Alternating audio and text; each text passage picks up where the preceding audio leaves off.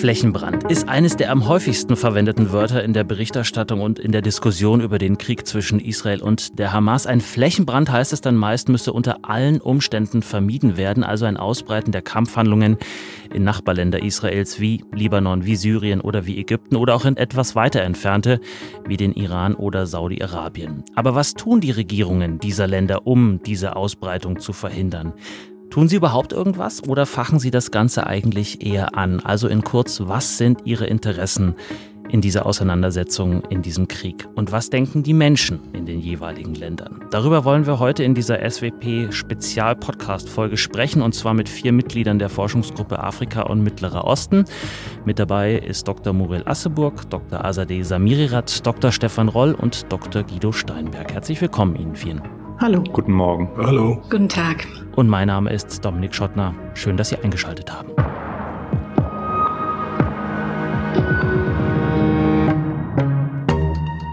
Frau Asseburg, alle, die uns jetzt hören, haben sicher die Ereignisse der vergangenen Tage und Wochen im Hinterkopf. Angriff der Hamas auf Israel, viele tausend Tote und Verschleppte, die Reaktion Israels auf den Gazastreifen und weltweite Reaktionen bis hin in die Berliner Sonnenallee. Was aber auffällt in diesen Tagen ist, die palästinensische Autonomiebehörde ist irgendwie auffällig irrelevant. Stimmen Sie dem zu? Ja, in der Tat ist es so, dass die Autonomiebehörde, dass der palästinensische Präsident kein relevanter Akteur ist, wenn es um die Frage der Deeskalation geht und die aktuellen Konfliktdynamiken. Das heißt aber nicht, dass die Autonomiebehörde keine Interessen hat. Und das Hauptinteresse in Ramallah ist jetzt, das Übergreifen der Auseinandersetzungen auf die Westbank zu verhindern beziehungsweise einzudämmen. Denn wir sehen auch dort schon bewaffnete Auseinandersetzungen und Demonstrationen, nicht nur gegen Israel, sondern eben auch gegen die Autonomiebehörde und Forderungen für einen Rücktritt des palästinensischen Präsidenten. Hm. Westbank muss man vielleicht an der Stelle nochmal kurz erklären für alle, die mit dem Englischen bzw. den Begrifflichkeiten insgesamt nicht so vertraut sind, ist das Westjordanland, richtig? Richtig. Jetzt hatten Sie die äh, Gewalt im Westjordanland selber schon angesprochen. Wer kämpft da mit wem? Was ist da passiert? Und warum ist das für die Situation insgesamt bedeutend? Es gibt zwei Hauptdynamiken ähm, gerade in der Westbank. Das eine ist die Demonstrationen, die Proteste genau dagegen, dass die palästinensische Autonomiebehörde keine Rolle in der Dynamik führt. Das heißt, die Forderung von Teilen der Bevölkerung, auch von Teilen der Fatah, also der Partei, auf die sich die Autonomiebehörde stützt, Teil des Kampfes zu werden und auch in der Eigendiktion Widerstand zu leisten. Und es gibt eine andere Dynamik und die ist die, dass jetzt bewaffnete Siedler in der Westbank Vergeltung üben, Rache üben gegen Palästinenserinnen und Palästinenser und dadurch die Gewalt anfachen. Und ich müsste eine dritte Dimension hinzufügen und die ist die, dass die Hamas ganz massiv auch versucht, in der Westbank, im Westjordanland jetzt zu mobilisieren und eben dort auch zu einer Explosion zu kommen. Hm. Gelingt ihr das denn, zu mobilisieren, auch in der Bevölkerung? Ja, wir sehen eben jetzt Proteste, wir sehen die Forderungen äh, von Teilen der Bevölkerung, in den Kampf reinzugehen, sich mit der Bevölkerung in Gaza zu solidarisieren, aber eben darüber hinaus auch sich mit der Hamas zu solidarisieren, mit dem bewaffneten Kampf und Teil dieses bewaffneten Kampfes zu werden. Wohin könnte das ultimativ führen, wenn Gaza und Westbank, Westjordanland, äh, wenn das da weiter eskaliert an diesen beiden Punkten? Bislang ist es so, dass die Autonomiebehörde, dass der palästinensische Präsident ganz klar gemacht hat, dass er a. Gewalt gegen Zivilisten auf welcher Seite auch immer ablehnt und b. am friedlichen Weg festhalten möchte und an einer Zwei-Staaten-Regelung. Wenn die Gewalt im Westjordanland jetzt weiter eskaliert, besteht die große Gefahr einer gewalttätigen Eskalation und die könnte eben auch bedeuten, dass die Autonomiebehörde letztlich hinweggefegt wird und dass das, was es bislang noch gibt, an gemeinsamem Konfliktmanagement zwischen der Autonomiebehörde und Israel hinfällig wird. Und heißt das, dass der Konflikt sich tatsächlich in die Fläche ausbreiten könnte aus Ihrer Sicht, also über das, was man jetzt äh, kennt, hinaus? Je stärker die Gewalt in Palästina zunimmt, desto größer auch das Mobilisierungspotenzial in arabischen Staaten. Und insofern ja, ja, also das Übergreifen auf die Westbank und die Zunahme ziviler Opfer im Gazastreifen werden dazu führen, dass Bevölkerungen vor allem in arabischen Ländern, aber auch darüber hinaus mobilisiert werden. Und das ist natürlich ein großes Eskalationspotenzial und stellt arabische Führungen vor ganz große Herausforderungen, weil sie einen Weg finden müssen, zu deeskalieren und gleichzeitig sich nicht angreifbar zu machen in den Augen ihrer eigenen Bevölkerung. Und damit sind wir eigentlich schon direkt bei Ägypten, Herr Roll. Das ist Ihr Themengebiet. Ägypten, Nachbarland Israels im Südwesten, grenzt auch direkt an den Gazastreifen, hat diese Grenze jetzt aber zum großen Teil für Palästinenserinnen und Palästinenser geschlossen, sich also dieser Solidarität zumindest vorerst verwehrt. Warum machen die das? Naja, bei dieser Frage der Grenzöffnung geht es eigentlich um drei Fragen für Ägypten. Nämlich erstens geht es um die Frage, ob Ägypten die Grenze für Doppelstaatler öffnet, also Leute, die jetzt im Gazastreifen sind, die dann nur durch Ägypten durch wollen, in ihre Heimatländer zurückreisen wollen. Zweitens geht es, wie Sie schon sagten, um die Frage, ob Ägypten generell palästinensische Flüchtlinge ins Land lässt. Und äh, drittens geht es äh, um die Frage, ob über die Grenze, über Rafah Hilfslieferungen ähm, nach Gaza gebracht werden können. Und ja, für Ägypten ist genau die zweite Frage, also ob generell palästinensische Flüchtlinge nach Ägypten kommen dürfen, das ganz zentrale Problem. Hier besteht im Sicherheitsestablishment des Landes die Sorge, dass sich dauerhaft palästinensische Flüchtlingslager auf ägyptischem Territorium etablieren, ähnlich wie wir das in Lib im Libanon, in Syrien, in Jordanien ja gesehen haben. Und das ist für den ägyptischen Sicherheitsapparat tatsächlich ein Albtraum. Das muss man so sagen, denn es gibt die Sorge, dass Gewaltakteure ins Land kommen, die dann eben die Situation auf dem Sinai in Ägypten ähm, destabilisieren. Und es gibt die Sorge, dass dann von ägyptischem Territorium aus Israel angegriffen wird und Ägypten dadurch womöglich eben in eine direkte Konfrontation mit Israel gezwungen wird. Mhm. Hat die Regierung, hat Präsident Al-Sisi denn da die Unterstützung der ägyptischen Bevölkerung oder eher nicht? Ja und nein. Also was wir gesehen haben, ist, dass äh, Präsident Sisi diese drei äh, Fragen sozusagen sehr geschickt miteinander verknüpft hat. Ähm, die Ägypter haben ja gesagt, wir machen die Grenze nur dann für Doppelstaatler auf, wenn wir dann auch Hilfslieferungen in den Gazastreifen bringen können. Das ist insofern wichtig, als dass, wenn diese Hilfslieferungen nicht in den Gazastreifen gelangen, ähm, die Not, das Leid im Gazastreifen so groß werden könnte, dass die Menschen dann einfach auf die Grenze zustürmen würden, die Grenze überrennen würden. Äh, und dann hätte die ägyptische Regierung eben ein Problem, weil dann wäre die Frage, was macht sie? Ähm, schießt sie etwa auf fliehende Palästinenserinnen und Palästinenser? Und das wäre gegenüber der eigenen Bevölkerung eben sehr, sehr schwer zu verkaufen. Also in der Bevölkerung gibt es klar Zustimmung, dass man hier ganz klar ägyptische Interessen zuerst ähm, in den Vordergrund stellen muss, dass man ägyptische Interessen wahren muss. Auf der anderen Seite wird schon gefordert, dass die Regierung sich hier deutlich, vielleicht auch deutlicher als das bislang der Fall ist, ähm, solidarisch zeigt und äh, vor allem eben auch Israel viel schärfer angeht. Gibt es denn Verständnis beziehungsweise sowas wie auch ein Gutheißen möglicherweise der Aktionen der Hamas, des Angriffs? Also es gibt ja keine unabhängigen Meinungsumfragen, äh, die man jetzt ranziehen könnte, um sich hier tatsächlich ein umfassendes Bild der Stimmung in der ägyptischen Bevölkerung zu machen. Äh, das Land ist ein, äh, man muss es so sagen, brutaler Polizeistaat. Ähm, mein Eindruck ist, dass es natürlich eine ähm, deutlich stärkere Sympathie äh, für die palästinensische Seite gibt und das Mitleid äh, für die israelische Seite ähm, in weiten Teilen der Bevölkerung eigentlich eher im Hintergrund äh, steht. Das hat zum einen tatsächlich mit der ungelösten äh, Palästina-Frage zu tun, die eben viele Ägypterinnen und Ägypter auch umtreibt.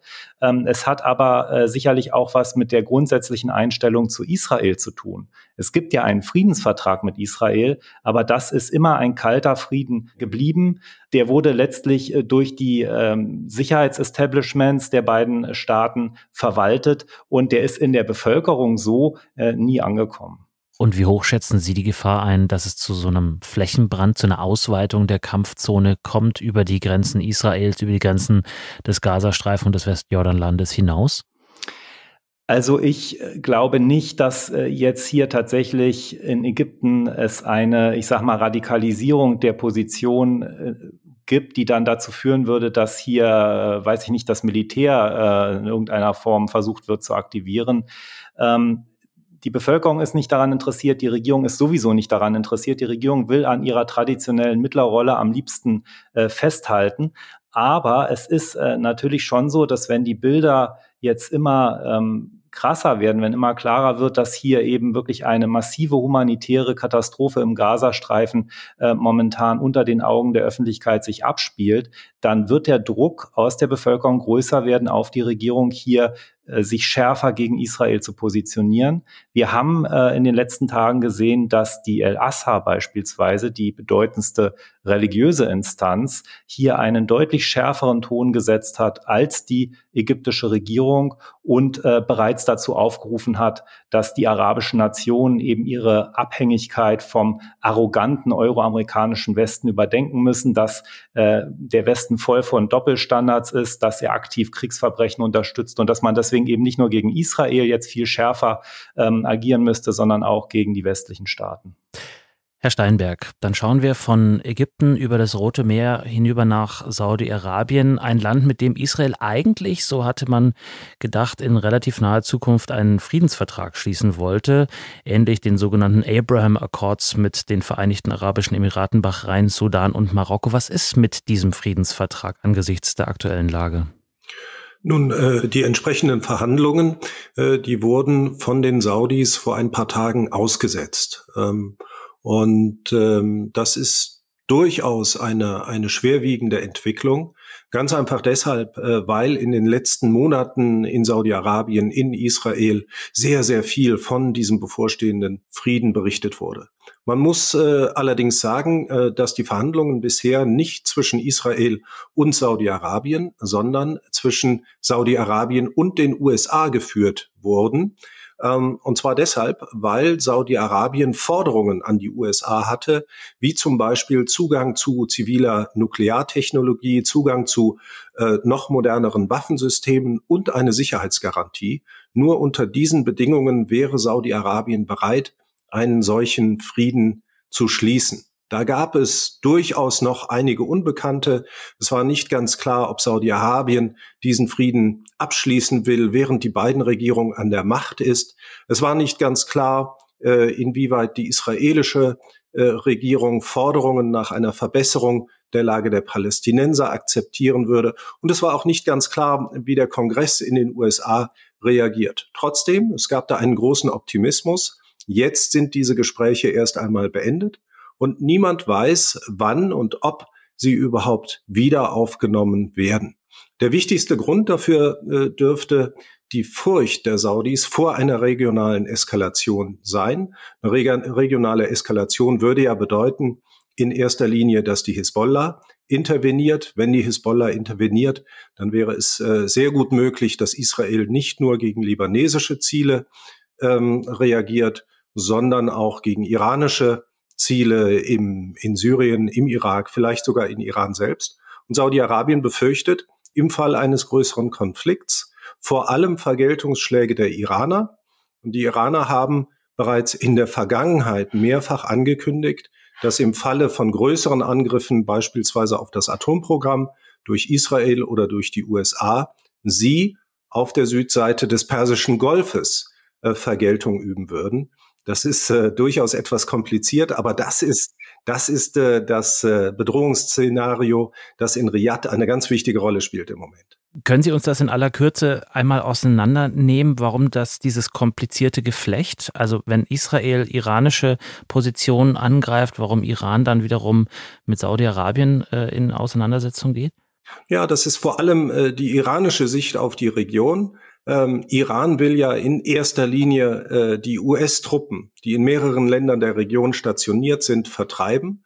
Und äh, die iranische Führung sieht in Israel und in Saudi-Arabien Lakaien der USA, die letzten Endes nur äh, die Anordnungen aus Washington beziehungsweise dann aus Tel Aviv ähm, befolgen. Und deswegen immer diese Drohungen. Wir haben in den, im letzten Jahrzehnt einen regelrechten Kalten Krieg in der Region erlebt zwischen Iran einerseits, Saudi-Arabien, Israel und anderen Akteuren andererseits.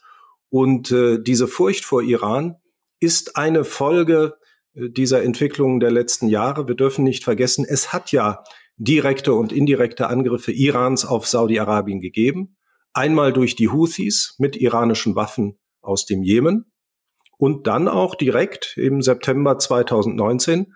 Äh, da haben die Iraner mit äh, Drohnen und Marschflugkörpern die saudi-arabische Ölproduktion zu gut 50 Prozent für etwa zwei Wochen lahmgelegt. Hm, zur Rolle des Iran kommen wir gleich auch mit Frau Samirirat. Herr Steinberg, mich würde aber noch die Haltung der saudi-arabischen Bevölkerung interessieren. Spielt der Krieg, die kriegerische Auseinandersetzung zwischen Israel und der Hamas eine Rolle dort? Ist ja auch nicht wahnsinnig weit von der südlichen Grenze Israels bis zur saudischen Grenze. Ja, bis zur Grenze nicht, bis zu den Bevölkerungszentren schon, ähm, aber bis in die Köpfe der Saudis ist das ganz, ganz nah. Es gibt äh, ein ganz, ein, ein ganz großes Interesse großer Teile der saudischen Bevölkerung an diesem Konflikt. Und die meisten Saudis stehen auf der Seite der Palästinenser, obwohl viele von ihnen die Verbrechen der Hamas durchaus kritisch sehen. Sie sehen allerdings als Ursache die, ähm, die israelische Siedlungs- und Besatzungspolitik. Das äh, kann man auch in der Presse des Landes nachlesen, in den Medien kann man das hören und sehen, so dass wir davon ausgehen müssen, dass diese Ressentiments gegenüber Israel auch in der politischen Elite verbreitet sind.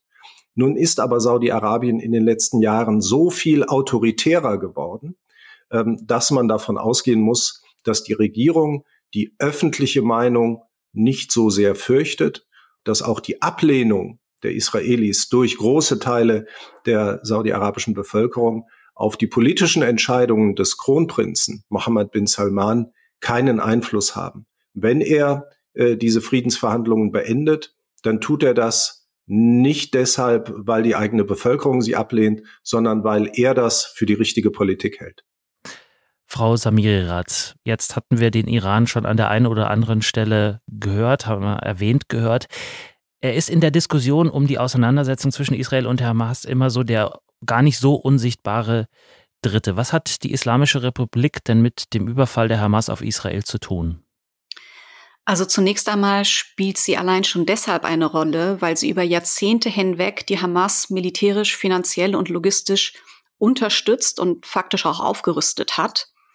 Sie hat also nicht nur Gelder bereitgestellt, sondern auch Waffen geliefert, Raketen und Raketentechnologie geliefert und vor allen Dingen eigene lokale Kapazitäten der Hamas mit aufgebaut, was äh, Raketenproduktion anbelangt, sodass die Hamas überhaupt erst über ein solches Raketenarsenal verfügen konnte.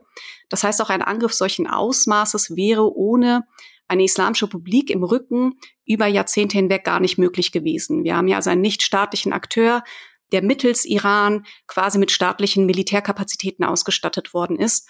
Das ist sozusagen schon mal eine Rolle, die Iran, wenn man so will, im Hintergrund spielt. Inwiefern Teheran nun selbst ganz aktiv in der Planung dieser speziellen Operation, also dem Überfall der Hamas auf Israel beteiligt war, das wissen wir bislang nicht. Ähm, es gibt noch keine wirklichen handfesten Belege für eine solche Involvierung.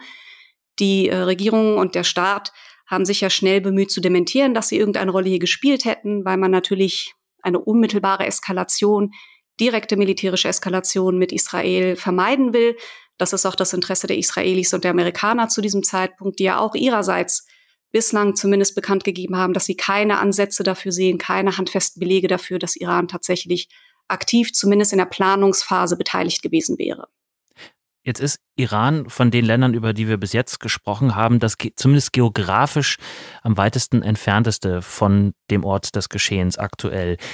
Ist das auch die Distanz, die die iranische Bevölkerung zu dem Geschehen hat? Oder sind die auch ähnlich nah dran, wie wir das eben von Herrn Steinberg über die saudische Bevölkerung gehört haben?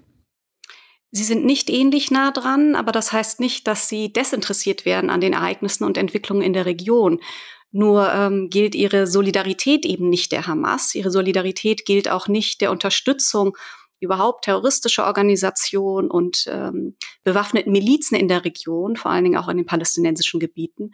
Und es gibt hier seit Jahren enormen Unmut in der iranischen Bevölkerung und Gesellschaft darüber, dass es diese Form der Unterstützung von der eigenen politischen Führung gibt, dass über die Jahre hinweg hunderte Millionen US-Dollar an Finanzen geflossen sind, beispielsweise an die Hamas, an den palästinensischen islamischen Dschihad, während die iranische Bevölkerung seit Jahren unter ganz massiven, fürchterlichen äh, wirtschaftlichen Bedingungen lebt. Und auch dieser ideologische Eifer und diese Selbstinszenierung der Islamischen Republik als quasi Hüter der palästinensischen Sache, als wirklicher vermeintlich einzig authentischer Verteidiger der äh, palästinensischen Sache, ist etwas, das entweder ins Lächerliche gezogen wird in der Bevölkerung oder einfach schlicht abgelehnt wird. Das heißt, hier besteht eine ganz große Diskrepanz zwischen dieser Begrüßung dieses Überfalls und der regelrechten Zelebrierung auf Führungsebene und in den Anhängern dieses äh, Islam, dieser Islamischen Republik und der breiten Bevölkerung. Und das unterscheidet Iran doch sehr stark von vielen ähm, Gesellschaften in der Region, in denen das anders ist, in denen das anders ist und wo auch ein viel größeres Mobilisierungspotenzial ist entlang dieses israelisch-palästinensischen Konfliktes. Das ist in der iranischen breiten Gesellschaft schlicht nicht der Fall. Und was heißt das für die offizielle Regierungspolitik? Inwiefern involvieren die sich dann jetzt gerade eben in die entweder Verhinderung der Ausbreitung der Kampfhandlungen oder der Anfachung? Also Iran ist ja schon mal indirekt insofern beteiligt, als die Hamas ja ein Teil der sogenannten Achse des Widerstandes ist. Eine iranische Achse, ähm, die ein sehr breit aufgestelltes Netzwerk an nichtstaatlichen Akteuren in der Region darstellt. Dazu gehört die Hamas, dazu gehört der palästinensische islamische Dschihad, dazu gehört die Hisbollah im Libanon, mittlerweile gehören dazu auch die Houthi-Rebellen im Jemen und eine Reihe von irakischen und syrischen Milizen. Und über diese Achse des Widerstands äh, gibt es natürlich ganz erhebliches Eskalationspotenzial. Wir haben ja schon vorhin gehört, es gibt ja durchaus die Gefahr, beispielsweise, dass die Hisbollah sehr viel aktiver in diese kriegerische Auseinandersetzung eingreift, beispielsweise indem sie eine zweite Front eröffnet es gibt aber auch Gefahrenpotenzial über irakische Milizen oder auch die Houthi-Rebellen im Jemen, was amerikanische Ziele zum Beispiel in der Region anbelangt, wenn also die Amerikaner sich zum Beispiel militärisch stärker einbringen sollten. Es gibt Eskalationspotenzial über syrische Milizen, Raketenbeschuss Israels aus Syrien. Also hier es gibt so viele, gibt es so viele Möglichkeiten, Fronten aufzubauen und aktiv quasi die Situation noch zu verschlimmern und zu verschlechtern. Ähm, das Eskalationspotenzial ist insofern sehr hoch. Sieht irgendjemand von Ihnen Vieren einen Akteur, über den wir jetzt vielleicht noch nicht gesprochen haben, der die Möglichkeiten hat, hier mäßigend einzugreifen? Naja, es gibt viele Akteure, die die Möglichkeiten haben, jetzt mäßigend einzugreifen. Ich möchte zwei nennen, die mir zentral erscheinen.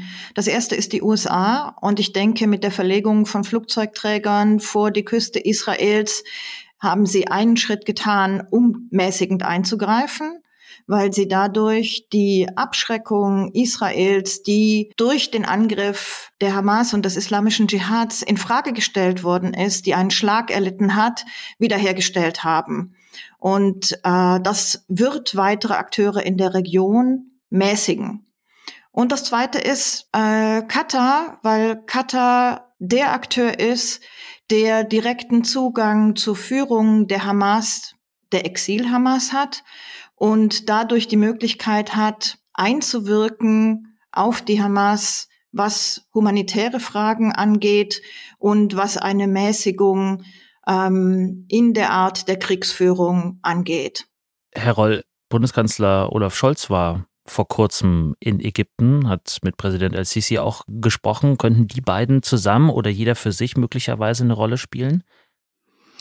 Also es ist ganz klar, dass Ägypten hier ein ganz zentraler Akteur ist, eben durch die direkte Grenze zum Gazastreifen. Und deswegen ist es auch völlig richtig, hier mit der ägyptischen Führung äh, das Gespräch äh, zu führen, dass man versucht, sie eben äh, dahingehend zu aktivieren, dass sie eben auch ihre Kontakte zu Hamas nutzt und sich in der Geiselfrage eben ähm, entsprechend einsetzt.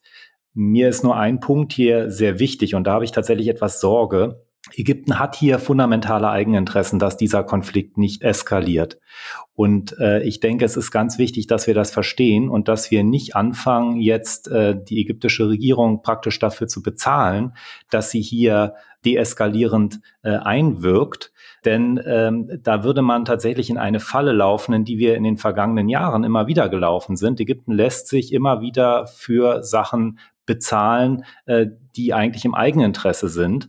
Und äh, dadurch ähm, wird dieses Regime im Grunde genommen auch am Leben erhalten in Kairo. Dadurch muss dieses Regime in Kairo keine Reformen durchführen, die unbedingt notwendig wären, um das Land langfristig zu stabilisieren. Wir reden bei Ägypten ja über das bevölkerungsreichste Land in der Region mit mittlerweile über 110 Millionen Einwohnern. Es ist also einmal für uns, für die Region ganz wichtig, aber auch für den Nahostkonflikt ganz wichtig, dass Ägypten stabil bleibt. Und das lässt sich nicht dadurch erreichen, dass man jetzt einfach ähm, sozusagen dem Regime immer weitere Finanzmittel in die Hand gibt, in der Hoffnung, dass sie sich dann eben äh, positiv auch in Bezug auf den Nahostkonflikt engagieren.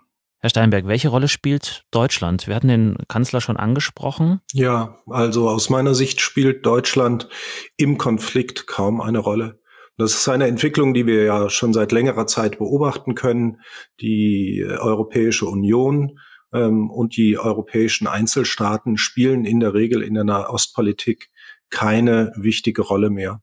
Das hat etwas damit zu tun, dass die meisten Themen in der Region sicherheitspolitische, militärpolitische Themen sind und äh, sich verschiedene Bundesregierungen der letzten Jahrzehnte äh, aus der Sicherheitspolitik fast vollständig äh, verabschiedet haben.